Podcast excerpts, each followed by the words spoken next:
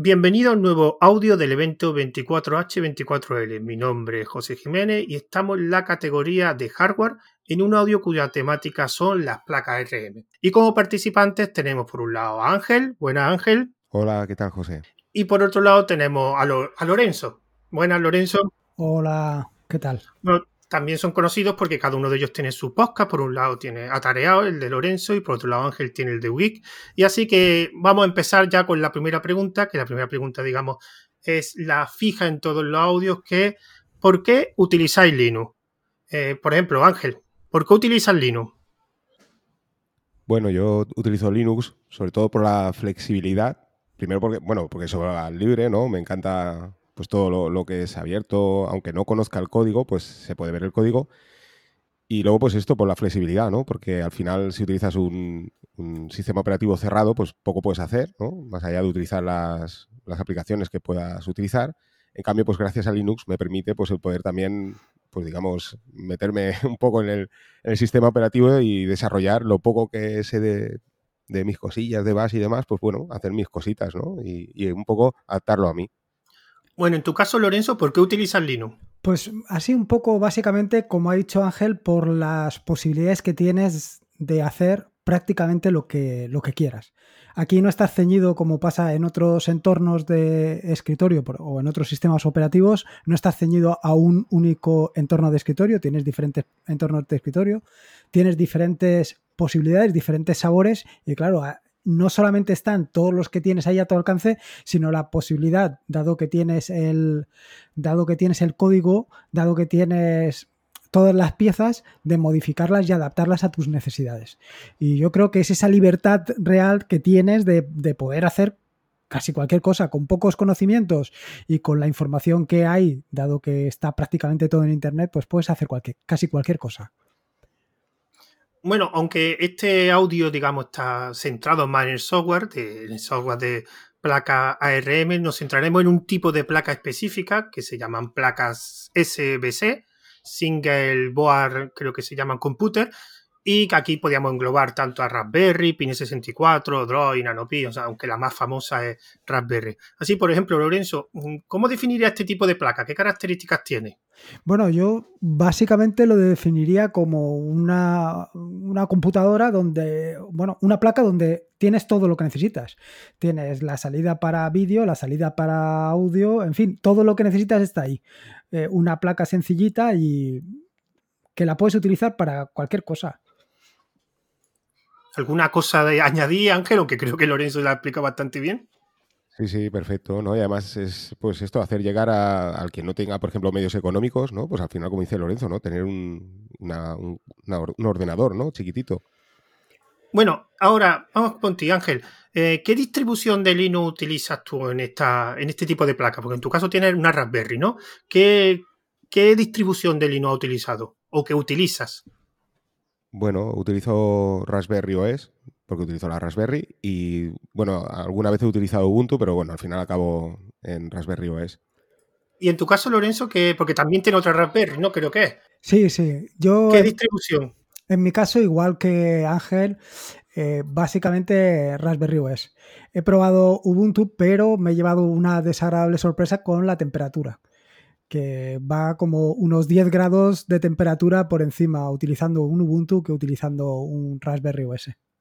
Bueno, una pregunta típica en este tipo de placas, porque es realmente estas placas, porque habéis dicho, son simples y son, baratas, se puede utilizar para, muchas cosas, pero hay gente que les suele dar un uso que no sé, que no sé qué opináis, que es un uso de, escritorio, o sea, como si fuera un ordenador, como si fuera tu portátil, tu ordenador. Por ejemplo, Lorenzo, ¿tú crees que ese uso se puede dar a este tipo de placas que son realmente simples y tampoco que sean muy potentes? ¿Tú crees que se le puede dar ese uso de escritorio a este tipo de placas tipo Raspberry? Yo desde mi punto de vista, y siempre lo he contado así, yo creo que no. Yo creo que es una placa que está pensada y diseñada en, su, en sus inicios pues para, para educación, para aprender. Eh, de hecho, yo creo que la experiencia de usuario que te puedes llevar utilizando esto como un entorno de escritorio, pues no va a ser la, mejor. Yo creo que va a ser, es más, va a ser frustrante. Pero bueno, al final eh, yo creo que lo importante es aprender con ella. Y si en un momento determinado quieres montar un ordenador, pues siempre tienes esa posibilidad. Pero, insisto, que para, para utilizarla como entorno de producción de escritorio, yo creo que no. Y Ángel, ¿tiene la misma opinión que Lorenzo o tú crees que sí se puede utilizar para escritorio? Sí, sí, yo pienso exactamente igual. De hecho, instalé el, escritorio i3, que es súper liviano, y bueno, pues esto, puedes abrir una, alguna aplicación de escritorio, como dice Lorenzo, ¿no? Un poco, pues ver lo que hay, pero claro, para, utilizarlo realmente al día a día, yo, yo no lo acabo de ver tampoco. Pero un poquito, añadí un poquito una cosa. Eh, ¿Por qué creéis que no es funcional en el escritorio? Porque realmente, por ejemplo, la Raspberry, casi la mayoría de las placas de ese tipo tienen ya 4 GB de RAM. Eh, ¿Es por el procesador? ¿Es por el sistema de almacenamiento? ¿Por qué creéis que no, es una buena opción de escritorio? Por ejemplo, Lorenzo. Hombre, yo creo que es un poco todo. No solamente, o sea, al final no, todo vive en la memoria RAM. También tienes que contar que el procesador es un procesador limitado. También tienes que contar que el, calentamiento que se va a producir por el uso eh, excesivo que vas a hacer del, equipo a lo mejor haciendo como Ángel ha comentado, de utilizar un escritorio tan liviano como puede ser un i3, te puede, podrías tirar, pero, pero alguien que va a empezar ahora, eh, no creo que un escritorio como i3 es el escritorio más adecuado. ¿Y en tu caso qué, qué opina Ángel? Sí, sí, no, yo, yo opino exactamente lo mismo, no, no lo acabo de ver. Quizás sí que es cierto que, bueno, con la nueva actualización, por ejemplo, en el caso de la Raspberry, ¿no? Que nos estamos centrando un poco. Eh, arrancando desde el USB, pues quizás notes una ligera mejora. Claro, lo del tema del procesador, pues evidentemente no, como comenta Lorenzo, y lo de la temperatura, pues se va a notar, pero bueno, quizás vaya un poquito mejor, pero ya, os digo, yo lo, he montado un poco para ver, pero no lo, o sea, no lo veo, a, la hora de utilizarlo así en producción, no, no lo acabo de ver. O sea, está bien como experiencia, ¿no? Decir, ostras, mira, he montado, ¿no? Con un mini PC de 35 dólares, pues mira, he montado un escritorio, ¿no? Con Linux. Está bien, ¿no? y funciona pero de ahí a utilizarlo en producción no, lo acabo de ver. Y, pero realmente, ¿vosotros creéis que alguna vez este tipo de placa, eh, o sea, imagínate que le añade, bueno, ya de hecho se le puede añadir en algunos tipos de placas un, un SSD y, un mejor procesador, ¿podría sustituir a los típicos estos mini PCs que te encuentras en Amazon por ciento y pico euros? Por ejemplo, Ángel, ¿qué opinas sobre eso? ¿Tú crees que llegará a ese nivel? También posiblemente suba el precio porque es otra cosa que tendremos que tener en cuenta. Más potencia posiblemente suba el precio. podría serlo, ¿eh? bueno, no sé, de aquí cinco años quizás sí, ¿no? Yo tengo un mini PC, precisamente esto, me costó 188 y, ostras, funciona genial, ¿no? Pero claro, está muy lejos de, la Raspberry, evidentemente. Quizás es lo que, lo que tú comentas, ya, ya, te digo, ¿no? Yo, por ejemplo, la experiencia de utilizar el SSD ahora directamente con la Raspberry, pues no tiene absolutamente nada que ver con utilizar alguna tarjeta SD o incluso con un USB. O sea, mejora muchísimo, nota, pero, pero bastante. Entonces, pues, probablemente sí, no te digo que no, que de aquí a lo mejor cinco años, pues no sé, mejore mucho la, cosa, pero a día de hoy ya, no sé, desde, mi punto de vista, y mira que yo no soy una persona que utilice, eh, no sé, aplicaciones o programas muy potentes, ¿eh? porque al final, pues me pasa como Lorenzo, estamos siempre metidos en la terminal y al final a lo mejor da un poco igual estar en un lado que otro, pero eh, ya te digo, a modo de escritorio no, lo acabo de ver. ¿eh? O sea, para utilizar, arrancar una, aplicación, no sé, arrancar un Telegram, pues bueno, quizás sí, ¿no? Pero a la que empieces a abrir dos o tres aplicaciones, aquello no, no acaba, no tira bien. en tu caso, Lorenzo, ¿tú crees que más o menos llegará un momento en que se acerquen mucho los, los tipos Raspberry con los mini PC? Claro, porque si llega este tipo de placa, llega a la potencia de una Raspberry, pero un poquito más barata, se supone que sí podría funcionar como, como escritorio, ¿no? No lo sé, yo, yo sinceramente, eh, a ver, eh, todo esto evoluciona muy rápido y lo que digamos ahora, pues a lo mejor el año que viene, dentro de dos años, pues eh, es todo lo contrario. Pero lo que sí que te puedo decir es que yo en su, hace, hace ya algunos años, compré un netbook que lleva, no, no, recuerdo el procesador, que no me acuerdo cómo se llaman los procesadores estos. El Celeron era, bueno, el Atom, el Atom. Y la verdad es que la experiencia que te llevas de usuario, pues no la más adecuada, ¿no?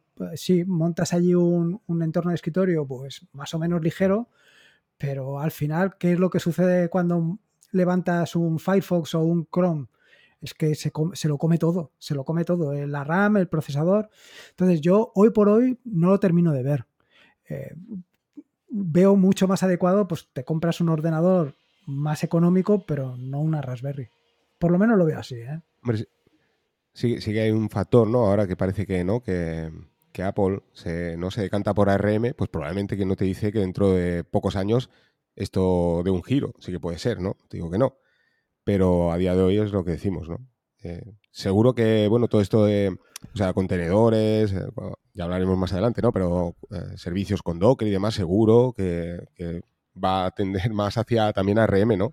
Después de que Apple de, de este giro, ¿no? Pero no sé, hay que verlo. No sé, yo, lo que tengo claro es que la experiencia de usuario, para tener una buena experiencia de usuario, lo mejor es probarlo en un, en un equipo, pues de características preparadas para eso, para tener o para soportar un escritorio. Mm, si vas a probar, pues por, por probar puedes probarlo, pero la experiencia no creo que sea la más adecuada, desde luego. Yo, estoy de acuerdo contigo, Lorenzo, porque siempre está la historia está de decir, ostras, tienes un ordenador antiguo que ya no sirve para Windows, métele un Linux y funciona. Hombre, sí funciona, pero es lo que tú comentas, ¿no? La experiencia no... Al final, quien utiliza de esta manera un, Linux, pues se queda con un mal sabor de boca, ¿no? Porque quizás dice, bueno, pues sí, va un poquito mejor, pero bueno, esto no... ¿eh? Claro. Porque estás utilizando una, una máquina antigua, ¿no? Yo, lo que quería deciros, eh, lo que ha dicho Ángel de Apple, también es verdad que los portátiles, o sea, las placas y los procesadores de ARM de Apple no van a costar menos de 100 euros. ¿eh? Que también tenéis que pensar el rango de precio. O sea, si una Raspberry costara 100 euros, posiblemente no la compraría la gente. Entonces, claro, por eso he dicho que manteniendo el rango de precios, que no, que no llegue a un mini PC, porque yo, sinceramente, a diferencia, a igualdad de precios, yo creo que un mini PC por tamaño y por, por variedad o por versatilidad, creo que es mucho mejor que un tipo Raspberry a mismo precio. Claro, la Raspberry tiene lo bueno que es un precio más bajo. Entonces te permite a precio bajo hacer más cosas. Yo, yo, discrepo un poco con eso, ¿eh, José, porque yo pienso que Raspberry, a ver, sobre todo lo que te da, ya, lo hemos comentado en otros podcasts, ¿no? Pero yo creo que también es el, el soporte de la comunidad. Yo creo que si te dan una Raspberry más potente, mm, pues quizá, y más cara, quizás sí, que, la gente la compraría por esto, por lo que te digo, ¿no? Por la comunidad. Y luego tiene también otro factor importante y es el tema del consumo, que esto, pues quizás lo hablaremos más adelante, ¿no? Pero no tiene nada que ver un procesador, ARM en el consumo eléctrico. Claro, si tienes una placa con un consumo muy bajo y además con una gran comunidad, ¿sabes? Que, que dices, ostras, cualquier problema que tengas, sabes que alguien antes que tú ha tenido ese problema y quizás está la solución, pues ostras, está, está genial, ¿eh? O sea, yo creo que tampoco es un factor tan importante el precio, que sí que es cierto que, bueno, si hay variedad de precios, pues bueno, el que necesita una Raspberry de, de la más económica para un proyecto muy sencillo, pues bueno, pues tomará la más sencilla, pero si hubiera una más cara, pues quizás también podrías comprarla, ¿por qué no? Sí, Ángel, pero comunidad de PC, ¿me va a decir que no hay gente de comunidad de PC? Y proyectos de PC es lo mismo. Eh, la Raspberry tiene una gran comunidad, pero si lo comparas con la comunidad de PC, no, yo creo que la comunidad de PC es bastante más grande y en proyecto. Ya, no, bueno, pero estamos hablando de ARM y placas de este tipo. O sea, la, más conocida, la más popular es, Raspberry. Claro, hay una gran comunidad. Por ejemplo, siempre que tengo un problema, pues encuentras la solución. Y si no sabes, como, comentábamos, ¿no? Por ejemplo, el arranque USB. Bueno, pues no está disponible, pero sabes que, lo va a estar. ¿Sabes? Tarde o temprano lo va a, estar. Bueno, ha pasado un año, mira, ya lo tenemos, el arranque eh, de serie, ¿no? a, través del USB. Claro, es una placa que tiene un soporte que, es muy conocida y que, ¿vale? A eso me refiero, ¿no? Entonces, mm, digamos que es una, cierta garantía, ¿no? Que determinadas placas, hay otras placas RM también que son muy populares, pero hay placas que quizás no lo sean tanto y quizás te veas solo, ¿no? Y bueno, tengo este problema y, ostras, no encuentro a nadie esta es mi opinión, ¿no? Yo lo veo así, ¿no? Sí, pero... También es una cierta, digamos, garantía. Pero yo digo comunidad de PC, o sea, PC es todo. O sea, da igual la placa que tenga, que al final la comunidad lo mismo te vale para una placa ASUS que para una placa Gigabyte. Me refiero, las placas RM sí son un poquito más especiales, de que cada placa tiene sus pequeñas cosas y no, no el... Pero, dime, dime, pero José, yo es que esto, quiero decir, la placa al final está muy orientada a lo que a lo que al cacharreo a probar a sabes entonces ahí sí que tiene una comunidad eh, importante. Y no me refiero ya solo a, Raspberry me refiero a, este tipo de placas a las, a las, placas SPC pues tiene ahí una comunidad muy importante por el tema del cacharreo que no vas a encontrar probablemente en otras en otras comunidades. Pero eh, de ahí a dar el salto a que esa comunidad mm, dé un soporte a un escritorio eso sí que no lo termino de ver Mm, ya que, no, pero es que eso no tendría la comunidad, serían más empresas. Sí, no, no, no. No, pero me, refiero a que haya usuarios eh, que en un momento determinado pues se utilicen o sea, haya suficientes usuarios como para crear una comunidad que utilicen el escritorio de una Raspberry o de una placa SBC.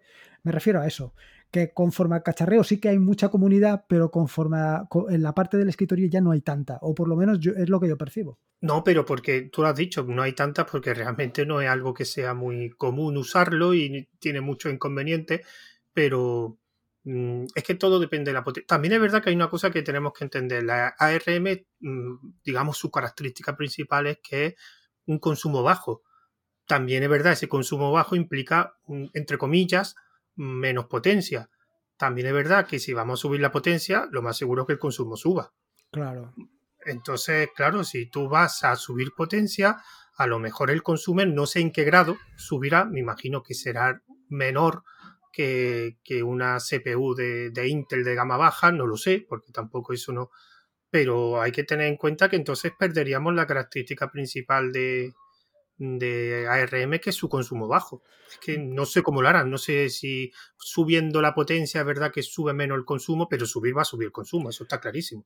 Subes potencia, subes consumo. Ahí, como ha dicho Ángel, estamos vendidos o estamos en las manos de lo que haga Apple en los próximos, en los próximos meses o que... Eh, pero es que lo que hace Apple se lo va a quedar Apple, porque la plataforma RM es así. Además, digamos, Apple va a ser su CPU RM tú no vas a poder copiar lo que hace RM porque no lo va a devolver a la arquitectura RM. No sé si me explico. Bueno, no, no, no. Está claro que no lo va a devolver. Copiarlo es otra cosa. Ah, bueno, claro, pero... Copiarlo es otra cosa. Claro, de todas formas, por lo que he leído, lo que van a hacer muchos es meter muchos coprocesadores. O sea, va a tener un procesador para tal cosa, pero junto con un montón de... Claro, es la única forma tener muchos núcleos, porque claro, potencia, potencia bruta en sí, la, los CPU RM no es lo que destacan, pero claro, si juntan muchas CPU o coprocesadores ARM, pues ahí sí puede ganar. ¿Cómo lo harán? ¿Cómo se comunicarán? ¿Cómo? Pues eso ya, eso ya lo dirá, se verá con APE. Bueno, vamos a saltar a, otra pregunta, que digamos que yo creo que es que, digamos, la más importante y ahí donde podéis eh, enrollaros más, que es, por ejemplo, no sé cuál es el último que he preguntado, eh, o no sé si os acordáis del último para que no, bueno, ¿qué habla Ángel? venga, Ángel. ¿Qué software recomienda instalar?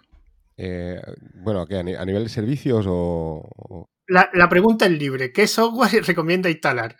Bueno, yo creo, yo creo que lo primero que deberíamos instalar, si tenemos una placa de este tipo y queremos pues, utilizarla remotamente, pues debería ser una VPN, ¿no? ¿No crees, Lorenzo?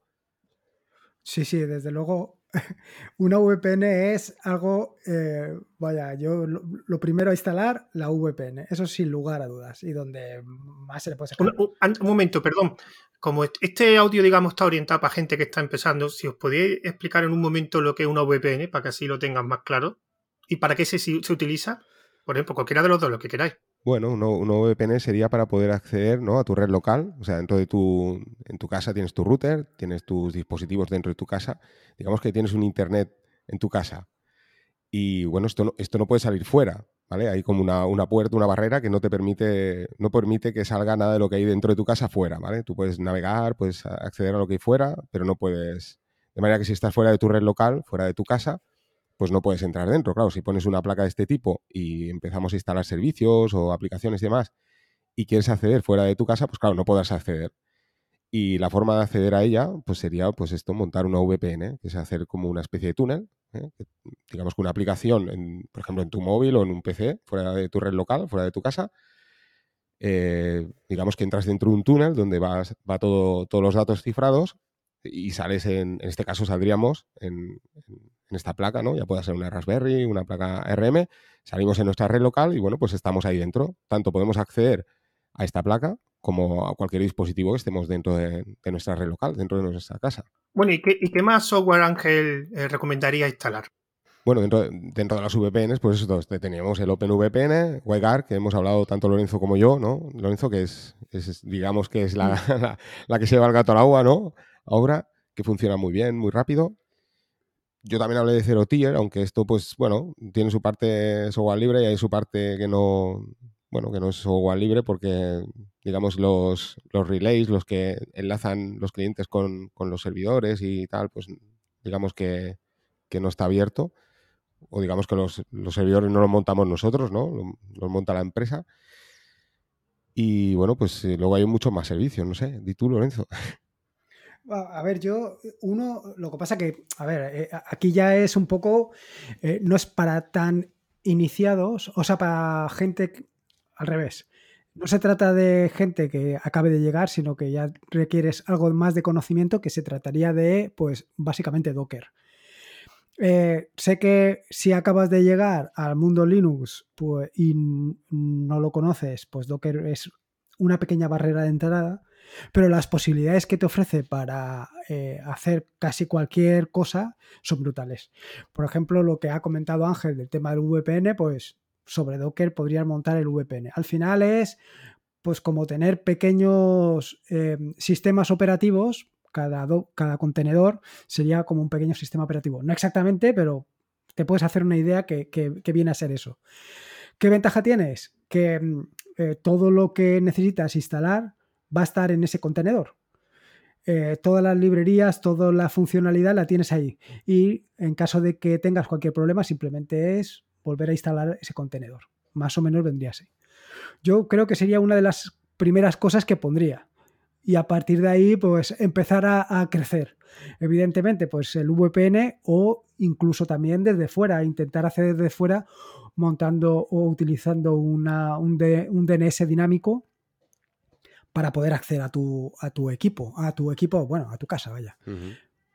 Y a partir de ahí, pues, por ejemplo, podrías montarte eh, un servidor de música.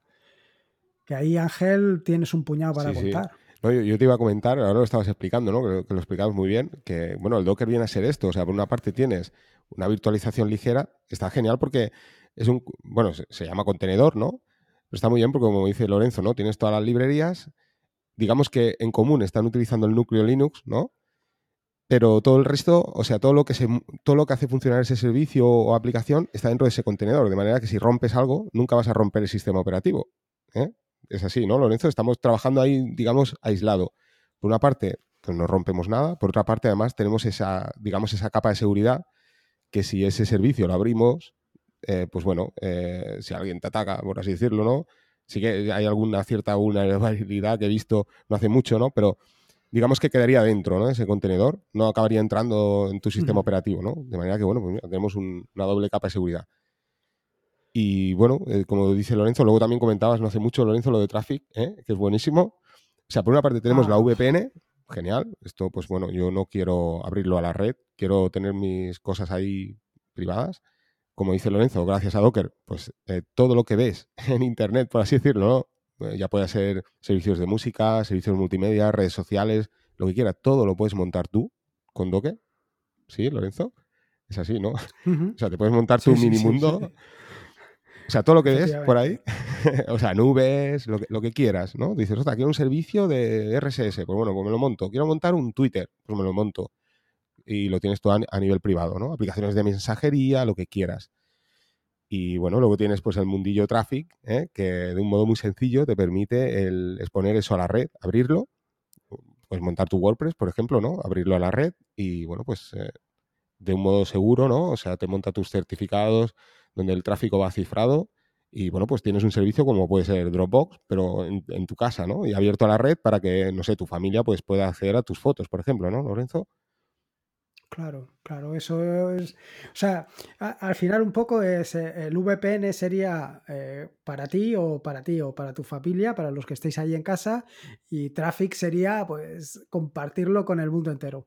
Y como dice Ángel, que quieres montar una página web, pues la puedes montar, no tienes ningún inconveniente. Mm, con Traffic podrías tener una página web, un servidor de música, un servidor de, de multimedia eh, fotografía, para hacer backups, lo puedes tener todo de manera simultánea y todo expuesto a Internet para que lo puedas utilizar tú y todo el que quiera. Y como dice Ángel, que quieres tener tu Google Drive, pues tu Google Drive. Que quieres tener tu Netflix, pues tu Netflix. Pero todo tuyo. Es que lo, bueno de todo esto, lo comentamos Lorenzo y yo hablando alguna vez, eh, claro, hace tres años, eh, pues mm, también Docker ahora cada vez está más, más, más extendido, ¿no? Pero hace tres años pues tenías que luchar diciendo, ostras, pues me monto un Apache, me monto una base de datos, me monto para montar un servicio, ¿no? Era un mundo. Hoy en día, pues gracias a, los Dockers, pues te conectas al Docker Hub, que es el, repositorio de, contenedores de la comunidad, y algunos que son oficiales, otros, pues la comunidad aporta eh, esos contenedores, y lo que comentábamos, dices, ostras, quiero una nube. Pues bueno, vas allá, sí que tienes esa, barrera, como decía Lorenzo al principio, ¿no? De, aprendizaje de Docker, que, es, que no es que sea muy compleja, pero bueno, eh, pues hay que aprenderlo, ¿no? Es, es simple. Y bueno, una vez lo montas, pues ya puedes montar lo que quieras. O sea, dices, bueno, pues quiero montar esto, te vas allá a la comunidad, miras eh, las líneas para montarlo, copias, pegas en terminal, y ya tienes, yo qué sé, un Google Drive. Yo, una cosa que quería de los usos que, o del software, porque una de las cosas que me da cuenta de este tipo de placas son dos usos, que además los dos más o menos los utilizáis vosotros, es uno que es eh, una herramienta que se llama Pijol, que es un bloqueador de, anuncios, que creo que los dos lo tenéis instalado, ¿no? ¿O, estoy equivocado? Yo no. Ah, ¿en tu caso, Ángel, lo, tienes? sí, lo que no tengo es... Eh, no tengo el, el Pijol. Tengo montado el AdWare. Antes tenía Pijol y ah, ahora tengo AdWare. Porque tiene una, funcionalidad, mm, bueno, no mejor, pero es diferente. Y es que además te permite el poder decidir que, o sea, cada cliente que hay en tu red local, esto, esto lo tengo montado en la Raspberry, por ejemplo, porque esto no, no consume mucho. O sea, tiene la misma función que Pijol, pero además te permite el poder decidir en cada dispositivo, poder filtrar el tráfico también eh, Pijol, creo, si no ha cambiado, antes era a nivel general. Digamos que en tu red local, pues tú podías decir, pues bueno, no quiero que haya acceso a, no sé, a Facebook, por ejemplo, ¿no? Bueno, pues eh, a través de las DNS internet, ¿no? Y tal, pues bueno, corto, ¿no? Y no, no, se hace a, Facebook. En este caso, con esta herramienta puedes decir también qué dispositivo. Puedes decir, bueno, pues no quiero que el móvil tal pueda acceder a Facebook. Y bueno, pues, pues eso es muy interesante.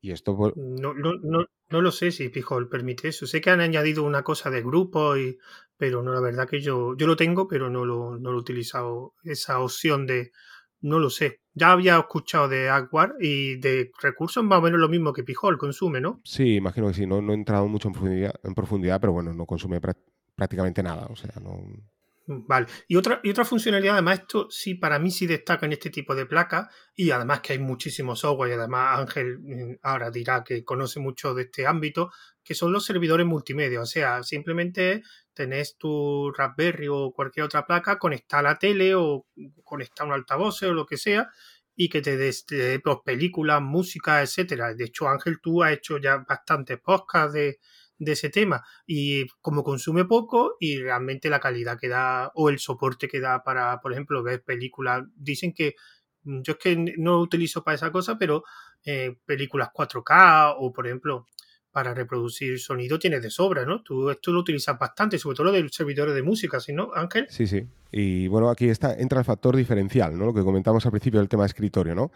Eh, si tú tienes un, un cliente ¿eh? el que te permite reproducir ese contenido multimedia. Por ejemplo, en el caso de música, pues no hay problema. Sí que te permiten los servidores de música transcodificar. Puede ser que tengas la música en FLAC y tú a través del cliente digas, no, no quiero MP3, por ejemplo, ¿no? Porque estoy fuera de mi red local, tengo mi tarifa de datos y no quiero que me consuma tantos datos porque el FLAC pues ocupa 10 veces más, ¿no? El archivo. Bueno, pues la, en este caso este tipo de placas te va a transcodificar y aquí está el tema, ¿no? Dentro de esas limitaciones del procesador, que es lo que hablábamos al principio a nivel escritorio. Claro, esto pues se multiplica por mil cuando lo haces con, como tú decías, con una película 4K. Evidentemente, pues no vas a poder transcodificar a 4K si tu cliente eh, no permite eh, reproducir 4K, ¿vale? O sea, sí que puedes utilizarlo sin ningún tipo de problema siempre y cuando el cliente no tenga que transcodificar, o sea, sea reproducción eh, directa, ¿vale? O sea, tú, por ejemplo, que sea la Raspberry o cualquier tipo de placas de estas, siempre que puedas hacer uso también del puerto gigabit, sería lo interesante si vas a utilizar un archivo muy grande, pues lo que hace es servirte esa película y te la envía y bueno, no tiene que hacer absolutamente nada la placa. El problema viene esto cuando tiene que transcodificar. Si tiene que transcodificar y, convertir esa, película, pues ahí está el problema, porque el procesador no tiene potencia y no va a dar abasto. Quiere decir que se te parará la película porque la Raspberry no le da tiempo a transcodificar la película. Y otro tipo de, uso, además, que creo que los dos lo habéis probado, son los sistemas, estos tipos de, de almacenamiento, tipo como Dropbox, que aquí, digamos, el ejemplo perfecto sería Nextcloud. En este caso, por ejemplo, Lorenzo, ¿te has tenido instalado Nextcloud y cuál ha sido la experiencia? A ver, yo he instalado, yo creo que un par de veces Nextcloud, pero no me termina de convencer. No me termina de convencer porque para mí pesa demasiado. Eh, al final eh, yo lo estoy utilizando única y exclusivamente para servir archivos. Entonces ahí pues eh, he probado otras, otras opciones distintas a Nextcloud. Pues últimamente, anteriormente estuve probando Cfile y últimamente estoy probando Droppy, que es bastante más ligero que cualquiera de estos, para servir archivos. Claro, Nextcloud es que te permite hacer muchas más cosas pero lo veo demasiado pesado desde mi punto de vista, sirviéndolo, por, lo menos sirviéndolo desde la Raspberry. Sí, yo estoy, totalmente de acuerdo ¿eh? contigo, Lorenzo. Yo soy un enamorado de, de Nextcloud desde el principio, incluso de hacer el podcast. O sea, a mí me flipaba, ¿no? Montar Nextcloud y digo, ostras, tengo una nube como, bueno, que supera eh, Google Drive, Dropbox y todo esto, ¿no? Pero claro, es que es tan grande que es súper pesada. Y hasta incluso en servidores más potentes, ¿eh? Entonces, claro, Mm, no sé, al final si te pasa como... Por cierto, la aplicación de Droppy es buenísima, Lorenzo. te felicito. Lo estuve también viendo y montando y tal, y ostras, es genial. Pero el tema Nextcloud es lo que tú dices. Si tú quieres compartir un archivo, pues montarte un Nextcloud. O sea, sí que es genial porque entras y dices, ostras, tengo una cantidad de aplicaciones para instalar, pero es que eh, si al final solo te limitas a sincronizar cuatro notas y, poca cosa más, es muy pesado. Eh, yo, por ejemplo, he, montado Joplin, que es una aplicación de notas que en este caso la, que hace, digamos, el trabajo es la propia aplicación, porque al final tú utilizas el, el web app para comunicarte con Nextcloud, o sea, digamos que ya sea la, codificación de la, eh, codificar o cifrar las notas de tu Joplin o no, o simplemente enviarlas y tal, digamos que el trabajo lo hace el cliente, no lo hace el servidor. Y claro, esto lo haces con un servidor web app a pelo y es que la, sincronización es instantánea con Joplin. En cambio, utilizas Nextcloud y claro, pues ahí se, tiene que conectar, es muchísimo más pesado. Entonces, al final, tener que, tener un Nextcloud, por ejemplo, para sincronizar tus notas con Joplin, pues yo no lo, no lo acabo de ver. O sea, a la hora de utilizarlo al día a día, pues es mucho más pesado. No, no es necesario tener un, un servicio tan, tan grande. Quizá lo que dices tú, un web es que con web lo, lo, tienes todo resuelto y puedes hacer desde cualquier sitio si lo tienes en una VPN y, te funciona perfectamente antes que utilizar. Yo para utilizar un Nextcloud como, eh, optaría por diferentes piezas, o sea, independientes. Pues para compartir archivos, pues podría ser Droppy perfectamente. Para fotografía puedes utilizar pues cualquier otro, eh, Pigwigo o Photopris y así sucesivamente. O sea, yo utilizaría piezas distintas para hacer la misma función y, que probablemente den mejor funcionalidad que la que, la que da Nextcloud en un solo paquete. Además, el web app pues lo puedes abrir con Traffic y bueno, entonces ya es, puedes hacer fuera de tu red local sin ningún problema tus notas mediante Joplin y bueno, funciona genial. Mm. Y en un mundo ahora mismo que todos tenemos las nubes, que si tienen la nube de Google, que si tienen la nube de Amazon, que si tienen la nube de Microsoft Azure, vosotros eh, utilizáis también esos dispositivos con algún tipo de herramienta que te permite sincronizar, pues digamos, los dispositivos que tienen locales con diferentes nubes que hay en Internet. Eh, por ejemplo, Ángel, que tú has hablado bastante del tema, ¿qué herramientas recomiendas para ese tipo de uso? Además, que estas placas son muy buenas para, esas herramientas, ¿no? Sí, bueno, yo R-Clone, sin lugar a dudas, o sea, R-Clone es alucinante y recuerdo al principio las primeras versiones que habían, bueno, no cuatro nubes, pero aquello que decías, hay cuatro nubes, ahora miras y es que cada actualización es que están todas. Y esto es genial porque este es uno de los grandes problemas, Lorenzo lo explicaba en su podcast no hace mucho, no recuerdo uno de los últimos podcasts, que, claro, eh, antes tenías una excepción de Dropbox, muchas nubes, por ejemplo Google Drive, pues no tenemos la, versión oficial de, la aplicación. Y claro, poder acceder con R-Clone, es que es una pasada, puedes acceder a cualquier nube, Dropbox, eh, Drive, eh, OneDrive, por ejemplo, OneDrive de Microsoft. Imagínate, o sea, pues puedes acceder con R-Clone sin problemas. Entonces, pues, y además es una herramienta que funciona fantásticamente bien con placas ARM, en tu escritorio y bueno, pues yo lo utilizo cada día, Reclon. Y una cosa, Lorenzo, tú realmente eh, tu trabajo habitual es desarrollador. Eh, ¿Has intentado utilizar este tipo de placas con alguna herramienta que te ayude eh, en, tu trabajo de desarrollador? Mm, a ver, yo, por ejemplo, sí que la estoy utilizando, no es, o sea, no directamente como, como, como te digo, para el trabajo que yo hago, pero por ejemplo, para hacer páginas web, sí que la he estado utilizando para, para ponerlas eh, en testing para comprobar el funcionamiento, pues me he montado un servidor y lo utilizo para eso. Y estoy, a la vez que desarrollo, estoy viendo directamente cómo queda. ¿Que podría montarlo con un SAMP o podría montarlo con Docker? Sí, pero no sé, me parece, me resulta muy cómodo hacerlo así. Eh, para eso sí que lo utilizo. Y luego también lo estoy utilizando em, pues para hacer otro tipo de pruebas. Pero siempre, digamos que se, se trataría de la máquina de test, ¿no? Y, eh, bueno, para los que sois desarrolladores, que estéis escuchando esto, que sois, seguramente conoceréis eh, Git, eh, servidor, digamos, de control de versiones. ¿La ha utilizado alguna vez, Lorenzo, en este tipo de... Con, porque hay varias, digamos, herramientas que te permiten instalarlo en este tipo de placas. ¿Has montado alguna vez un servidor Git en una Raspberry, por ejemplo, que es lo que tú tienes? No, no, o sea, yo la Raspberry nunca he montado. Bueno, a lo mejor en alguna ocasión lo he montado, para, pero a modo de prueba, más que, más que para utilizarlo. Al final, eh, o bien utilizo GitLab o GitHub. Lo que sí que, evidentemente, eh, todo lo que hago en la Raspberry eh, que tiene que ver con el tema del desarrollo va a través de control de versiones, va a través de Git, pero no como servidor, sino como un repositorio. Vale, vale. Y Ángel, eh, ¿tu página web o alguna de estas, creo que estaba metida dentro de la Raspberry o, o, ha estado alguna vez o creo recordar o, estoy confundido? Sí, sí, sigue estando. Lleva desde el principio, desde el primer, la primera versión de, la página del blog, está siempre en la Raspberry, sí, sí. Lo tengo, yo sí que monté, tengo ahora mismo no lo tengo montado, ¿eh? hasta hace dos semanas, que, porque no me ha dado tiempo, ¿eh? Eh, que he puesto el SSD conectado directo, sí que tenía Gox montado ¿eh? como servidor de, Git. Y también tenía Git en su día y todo por Docker también, ¿eh? lo que estábamos hablando. O sea, muy sencillo. O sea, en el caso de Vox, pues tienes el, contenedor oficial para arquitectura RM sin problemas. O sea, lo montas y, ahí lo tienes. Y la página sí que la tengo, claro. La tengo, antes la tenía pues con, con Jekyll y ahora pues con, el sistema este que, he montado yo en Bash, y bueno, pues lo tengo ahí. O sea, yo ejecuto mis scripts dentro de que me construyen la página web y luego de forma automatizada pues me he hecho, que es lo que hablábamos al inicio del podcast, ¿no? La, ventaja que tiene la flexibilidad de, Linux, ¿no? Que al final me lo monto a mi manera. Pues bueno, gracias a Linux, eh, eh, mediante scripts y demás, pues eh, por una parte construyo el blog, gracias a, Linux, ¿no? Y todas las herramientas que me proporciona Linux. Y luego, gracias a Git y con un script, pues me lo envía directamente de forma automatizada a, GitHub, en este caso, y ahí pues, con las GitHub Pages, pues ya pues, se ve la página. O sea, tengo, digamos, la, réplica exacta, ¿no? En, mi Raspberry, en este caso.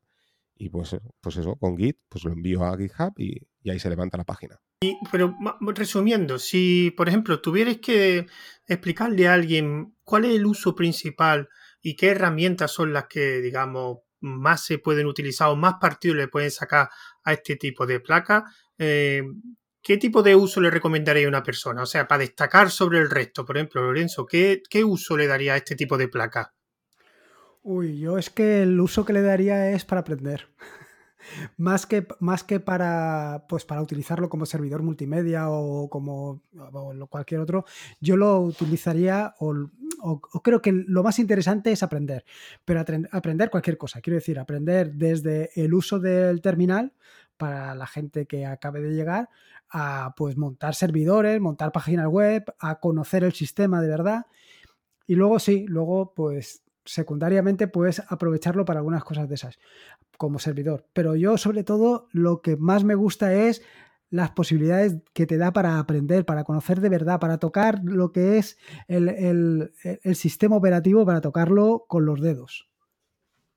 Y en tu caso, Ángel, ¿qué, uso destacarías sobre el resto para este tipo de, placa? Sí, yo por una parte lo mismo que Lorenzo, ¿no? O sea, lo bueno es esto para poder aprender, que, sí, porque yo en su día pues entré en el mundo Linux como la gente que nos puede estar escuchando ahora y que desconoce la terminal y se mete ahí, pues a modo escritorio y lo disfruta, ¿no? Porque dice, ostras, qué chulo, ¿no? Es, algo diferente, tengo más posibilidades en diferentes sabores, lo que decíamos de escritorios y demás. Pero claro, cuando te metes en, este tipo de placas y te tienes que conectar vía terminal porque no hay otra solución, pues oye, descubres un, mundo nuevo que desconocías que es la terminal. Y eso pues ya te abre, vamos, te lo abre todo, digamos. ¿eh? Descubres eh, cosas que puedes hacer de un modo más sencillo, que desde el escritorio más rápido, gracias a la terminal. Lo que sí que destacaría, aunque quizás no va ligado tanto a este, a este podcast, es el tema también, entre comillas, de la domótica. Yo, por ejemplo, pues mira, tengo un pequeño proyecto y esto gracias a este tipo de placas lo puedo hacer con lo del puerto GPIO y actualmente tengo un relé que lo que hago es, pues también vía VPN, a través de Telegram también, imagínate, ¿eh? con un bot en Telegram que, he programado yo, pues el poder encender mi servidor y ahora tengo previsto, ya tengo en camino, eh, dos nuevos relés que voy a conectar también a la Raspberry donde voy a conectar dos, discos duros externos, porque claro, yo no quiero tener esos discos duros externos de gran capacidad mecánicos 24 horas funcionando si solo los voy a utilizar para un backup. Y gracias a estos relés que puedo conectar al GPIO, y mediante un script que voy a hacer, pues que en una hora determinada se encienda eh, el, disco duro mecánico, lo monte en la Raspberry y bueno, pues me hago un backup. Y luego pues apague y listo pues esto te lo permite, pues esto, esto no lo puedes hacer con un PC y gracias a este tipo de placas y a través del puerto GPIO, pues puedes hacer cosas como esta, ¿no? Que puedes hacer un poco, pues tus proyectos, tus, las cosas que tengas en tu cabeza, pues mira, lo puedes desarrollar, ¿no? gracias a, a, Linux que te lo permite, ¿no? A nivel programación y por otra parte, pues gracias al GPIO. Pero una cosa, Ángel, eh, dos preguntas, porque yo más o menos sé lo que es un GPIO, pero tengo mis dudas. ¿Qué es exactamente un GPIO y cómo se programa? ¿Con algún lenguaje particular, con alguna herramienta? ¿Cómo funciona eso realmente? Sí, bueno, es, eh, digamos, es un puerto de pines, ¿no? Que, que tiene para que puedas interactuar con la placa, donde hay unas salidas que, que puedes tú, mediante diferentes lenguajes de programación, Puedes utilizar Python, por ejemplo, puedes utilizar Bash. Yo, por ejemplo, utilizo Bash. He utilizado Python, pero tú ya sabes, Lorenzo, que yo soy más de Bash. Y bueno, pues puede, le das un valor, ¿vale? A ese pin. ¿eh? Por una parte, por ejemplo, en el caso mío, ¿no? Pues eh, con un relé que en la entrada eh, puedas tener 3 voltios en continua, que es lo que te da el puerto GPIO. Si tú le aplicas 3 voltios, pues ese relé, que es como si fuera un, relé, es un interruptor, ¿vale? Electrónico, por así decirlo, ¿no? Para quien no sepa qué es un relé. Si le aplicas entre la masa, que digamos que sería el, polo negativo, ¿no? Y el, el, pío, ¿no? van numerados, pues tú puedes determinar, hay unos que sí se pueden utilizar, otros no, pero bueno, vamos a suponer, ¿no? Pues el puerto, el pío 17, ¿no? El pin, ¿no? Que es un, es un pin. Pues ahí conectas un cable al, relé y si le aplicas 3 voltios, pues ese relé se cierra. Es como si fuera un interruptor. De manera que en la salida tiene cuatro conexiones. Uno es la entrada y la salida pues puedes aplicar, por ejemplo, 220 voltios, pues ahí puedes conectar lo que quieras. Puedes conectar una bombilla, por ejemplo. Imagínate que tú dices, bueno, pues yo quiero que, no sé, a una determinada hora, pues eh, mi terraza se enciende una luz. Pues bueno, gracias a ese relé, pues eh, haces una, pues conectas un cable, ¿no? Y pones una, bombilla, lo que quieras, y bueno, pues desde la Raspberry podrías controlarlo, por ejemplo, o cualquier tipo de placa RM. Y esto, pues gracias al GPIO, ¿no? O sea, digamos que tienes aparte domótica también. Si quieres, ya, si quieres ya complicarlo más, pues podrías hacer, ya, pero esto ya sería más avanzado, pero podrías hacer este incluso como una especie de página web, podrías controlarlo por Telegram, lo que decimos, por donde quieras. O sea, puedes hacerlo lo que quieras. Es un poco, pues esto, la flexibilidad de Linux, ¿no? Y una cosa, Lorenzo, bueno, domótica, ¿tú también la has utilizado, este tipo de placa? ¿Has utilizado alguna herramienta también de domótica? A ver, yo sí que he estado, sí que he estado utilizando durante un tiempo Home Assistant. Eh, porque además es que te permite hacer todo tipo de cosas y monitorizar cualquier cosa, pero sobre todo últimamente lo que estoy muy enganchado es al tema de medir la temperatura, que parece que, tengo una obsesión con eso, con el tema de medir la temperatura y comparar la temperatura eh, ambiente con la temperatura de la Raspberry. Igual que eso, también la, ¿cómo se llama esto? La humedad relativa y cosas de estas, sí que, sí que he estado haciéndolo, pero ya te digo, más que nada es el, tema de la integración con otras cosas, ¿no? De hacer em, alguna aplicación para comparar una cosa con la otra o para sacarle algo de, algo de provecho. Pero no tanto para el tema de la, de la domótica en sí, ¿sabes? Es, es más de tema de desarrollo que, que lo que es domótica domótica. Yo por, yo, por ejemplo, también compré, me parece, lo, lo comenté en el podcast. Lo que pasa que al final, bueno, lo estuve testeando un poco y al final lo he dejado a medias. Pues esto también una cámara y la puedes conectar al GPIO y también un detector de movimiento, ¿no? La intención, pues esto, ¿no? Ponerlo, mm. yo que sé, en cualquier sitio y si hay un movimiento que te haga una foto, por ejemplo, ¿no? Que esto hay cámaras que lo hacen, pero claro, en este caso, pues lo, montas tú, ¿no? El sistema. Eh, no estás utilizando... Hay cámaras, por ejemplo, que te venden en tiendas chinas y demás, de otras marcas. Al final estás utilizando los servidores de, esa, empresa, ¿no? Que, te ofrece esa cámara y te trae ese servicio, ¿no? Pues todo esto, claro, te lo puedes montar tú, ¿no? Al final, pues tú mediante una VPN pues puedes acceder a tu red local, puedes ver esas fotos o te las puede enviar por, por un servicio que instales tú en, tu placa y bueno, y digamos que lo montas tú todo, ¿no? Al final, como también comenta muchas veces Lorenzo, pues al final tiene su punto negativo y es que lo tienes que mantener todo esto, ¿no? O sea, tú compras un, aparato y bueno, pues ya te viene todo hecho, ¿no? Pero sí que es cierto que tienes esa parte de, digamos, privacidad, ¿no? Porque al final todo lo solo pasa por ti, ¿no? y tú, eso sí, eres el responsable de que todo vaya correctamente cifrado, que... ¿De acuerdo? Y, pero bueno, tiene ese punto positivo y de aprendizaje, claro. Claro, yo ahí lo quiero atar con una cosa, y es que si, si solamente vas a comprar una, una, placa, ya sea Raspberry o la que sea, si solamente la vas a comprar para montarte, por ejemplo, un servidor de música o un servidor multimedia, porque lo único que quieres hacer es ver multimedia, yo creo que para eso hay otras soluciones que son mejores. O sea, a lo mejor eh, la calidad es la misma, pero el problema que vas a tener es que lo tienes que mantener.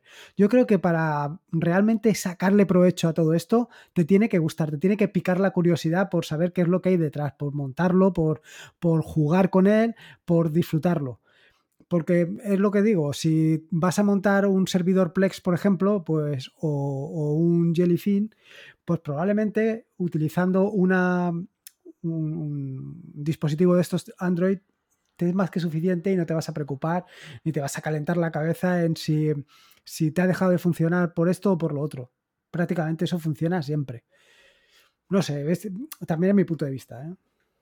Sí, pero no te da ese tipo de... Yo tengo un Chromecast, por ejemplo, y no te da la libertad que te da este tipo de placa y el software que puede... Es verdad que tienes que mantenerlo, pero por otro lado te permite, digamos, más versatilidad más, puede, más fácilmente puedes instalar más, más aplicaciones que un Chromecast que los puedes piratear. Sí, sí, eh, eh, estoy de acuerdo contigo, pero una persona que mm, no quiere calentarse en la cabeza, eh, o sea, lo, que quiere es ponerlo y que funcione, como se compra una Raspberry le va a pasar lo mismo que como, como el que utiliza la Raspberry para el ordenador. Se va a llevar una decepción porque va a intentar, no se va a aclarar, va a seguir las instrucciones de a lo mejor una página web donde pone cómo lo tienes que hacer y eso ya está desactualizado y es muy frustrante. Quiero decir que un mínimo de curiosidad, un mínimo de ganas de aprender tienes que tener. Totalmente, totalmente de acuerdo. Además, eh, yo creo, a ver, el punto fuerte de estas placas, como tú decías también, José, al principio, y no sé qué opinas tú, Lorenzo, pero el decir, ostras, por 35 dólares tengo un PC y claro, si tienes los conocimientos, que lo, que decimos, por una parte te va genial porque vas a aprender, eh, haces una inversión muy baja y puedes aprender muchísimo. Y para los que saben es alucinante, o sea, decir, ostras, yo con, esto puedo hacer lo que quiero, ¿no? No sé tú qué piensas, ¿no? Pero claro, si tienes más conocimientos puedes instalar lo que quieras, puedes aplicarlo a lo que quieras, lo que hablamos, ¿no? Pues oye, yo claro, conforme vas aprendiendo más, pues yo esto le meto el GPIO y puedo montarlo todo, todo esto, ¿no? Lo que decía, ¿no? Puedo una iluminación de no sé qué, puedo poner una cámara, puedo. Claro, es. O sea, tiene el punto por eso, eso, ¿no? El tema aprendizaje y por otra parte, el bajo coste para poder hacer según qué cosas que tú quieras desarrollar. Cuidado, Ángel, que has dicho una frase que yo estoy muy en contra. Es que has dicho lo de los 35 euros. Una placa Raspberry no vale 35 euros. Porque tienes que comprar la tarjeta, tienes que comprar la caja, tienes que comprar la tarjeta SD, que después. Es que mucha gente piensa 35, pero después si quieres montar algo normal, te pasa de los 50 a lo mejor, ¿eh? Bueno, depende. A ver, si tú vas a utilizarlo a. Hombre, claro, si le vas a meter un jellyfin, vas a montar pues ahí estamos hablando de tres historias, pero si tú quieres hacer un pequeño proyecto con una Picero, por ejemplo, que vale menos incluso, que no necesita quizás ni refrigeración, no necesitas caja, porque lo puedes meter en, no sé, en un armario. Por ejemplo, si tú lo, lo conectas dentro de, de, bueno, donde tengas los magnetotérmicos, por ejemplo, ¿no? Y le metes ahí, pues, claro, evidentemente que si tienes que comprar un relé, pues tienes que comprar un relé, pero eso ya no forma parte de la placa RM. Pero, por ejemplo, el, el, transformador, puedes utilizar el transformador de un móvil viejo, o sea, tampoco tienes que hacer una inversión, ¿vale? Porque estas placas consumen menos y puedes llevar proyectos, pues, lo que te digo, ¿no? O sea, por muy bajo coste. Claro, a ver, si tú quieres montar, diseñar algo de esta manera, eh, un PC, no vas a comprar un PC, evidentemente. Claro, por 35 dólares es lo que te digo, o menos, ¿no? En el caso de la Picero, por ejemplo, o otros tipos de, placas ARM económicas, ostras, te, permite, pues eso, jugar con el GPU, ¿no? Sí, no, no, y, y, levantar una página web en un acero, puedes levantarla perfectamente. Sí, sí. O sea, si hace, todo depende de hacia dónde quieras hacer, hacia dónde quieras llevar el proyecto. Para un proyectito pequeño, con eso tienes más que suficiente, pero si quieres empezar a invertir, invertir, pues a lo mejor, por lo que dice José, pues te vas a ir a 80 euros o 90 euros que te puede costar una Raspberry con 4 GB de RAM y te compras todas las historias. Pero es que a lo mejor por 80 euros tienes un, un dispositivo de estos Android que te va a servir para de, como un servidor multimedia, perfectamente, y no vas a tener que mantenerlo. Sí, sí, además es lo que tú comentas, ¿no, Lorenzo? Si tú, por ejemplo, dices, no, yo me quiero montar lo que comentaba el proyecto que estaba haciendo yo, ¿no? Eh, un servidor web app, eh, conectar por ejemplo eh, pues estos relés y, bueno, para encender y para parar estos relés y conectar un disco duro y hacer un backup, pues oye, con una Pizero puedes hacer perfectamente que tardará un poquito más de tiempo, claro, porque a ver, tiene sus limitaciones también, ¿no? ¿no? No queramos, claro, al final es que no podemos comparar, es lo que tú comentabas al principio, José, de, la diferencia con Apple, ¿no? O sea, de ARM Apple con una Raspberry, claro, es que al final estás pagando lo que estás pagando, ¿no? Pero bueno, que quiero decir, al final hace lo que tú quieres, pues sí, tarda más o menos, sí, pero lo hace. Pues oye, eh, luego, si tú quieres invertir más y hacer, como dice Lorenzo, ¿no? El proyecto más grande, ¿no? Como montar una página, ¿no? Pues montas el, WordPress, funciona, pero quieres montar un WordPress que, oye, que tenga miles de visitas, pues bueno, ya tienes que invertir un poco más. Yo, yo como a modo de resumen, yo diría que este tipo de placa, aparte que mm, ya si digamos que se ha migrado esa mm, variedad y libertad que te da Linux, porque también vosotros utilizáis, digamos, una distro que es la específica de la Raspberry, pero hay muchas más distros. Muchas, de hecho, habéis dicho Ubuntu, pero está 10P o está RMBian, que es la que yo utilizo en mi dispositivo, y hay muchas más, incluso Fedora también está, y aparte que le habéis dicho un conjunto pequeño de aplicaciones, pero hay muchísimas aplicaciones. Pero es una forma de, digamos, aprender eh, muchas cosas en un dispositivo relativamente, relativamente barato. Porque claro, esto que no se nos olvide, estos dispositivos también triunfan porque son baratos. Si fueran caros a lo mejor no triunfaban, no triunfaban tanto, o a lo mejor sí. Pero la gente, por ejemplo, la mayoría de la gente que, yo conozco que la han comprado, la han comprado porque son baratos. Es que, es que al final, ¿no? El, nacimiento un poco de todo esto también, ¿no? Que fue también por la Fundación Raspberry que tuvieron el proyecto este de decir, oye, mira, quiero que llegue a todo el mundo, eh, ¿no? Un ordenador por un precio muy económico, ¿no? Y que puedan desarrollar sus proyectos este es un poco el, inicio, ¿no? Crean la Raspberry, luego sí es verdad que salen muchas placas ARM y demás, pero el, fundamento es esto, el aprendizaje. Lo que pasa es que luego nosotros queremos montar ahí, vamos, todo, ¿no? Y claro, lo que no puedes comparar es una cosa con otra, ¿no? Eh, nosotros, por al final, lo, aplicamos a lo que nos gusta, ¿no? Ostras, lo puedo utilizar como servidor, qué guay, ¿no? Empiezo a montar un montón de cosas, pero claro, no puedes comparar al final, ¿no? Pero sí que es cierto que para, digamos, un nivel personal, a nivel personal para una persona, no para gestionar ahí montar, digamos, una red social donde hayan conectado miles y miles de personas, pues para esto no funciona, pero para ti, pues esto, montar tu nube, eh, tu lector de noticias RSS, tus cositas, pues eh, genial, y lo tienes tú, ¿no? Al final todo, ¿no? Para esto, pues es, genial. Pero siempre hay que no olvidar, digamos, para qué se, se, hizo esto, ¿no? Que no es para competir, digamos, directamente con servidores de, ¿no? de alta potencia, no sé. Sí, hombre, desde luego para lo que, para lo que está pensado es para, la enseñanza. Eh, como, servidor, pues bueno, siempre puedes encontrar por ahí proyectos de gente montando clúster de, Raspberry para vete a saber qué cosa. Pero yo creo que realmente ahí, en el caso de montar un clúster de varias Raspberry, donde realmente aprendes es montándolo, montándolo, eh, probando el software, pero no con intención de luego eso llevarlo a producción. Yo no, lo veo. Y para el uso personal, pues evidentemente, lo que tú dices, Ángel, para el uso personal es perfecto, porque puedes tener ahí todo lo que quieras, probarlo, ver si funciona y en su caso, si lo quieres utilizar de manera masiva y, y para producción, pues entonces sí que lo puedes sacar. Lo puedes sacar y llevártelo a un VPS y ya está. Pero mientras tanto, lo has estado probando tú en tu casa y en tus carnes. Y lo has estado manteniendo tú y utilizando tú hasta el límite.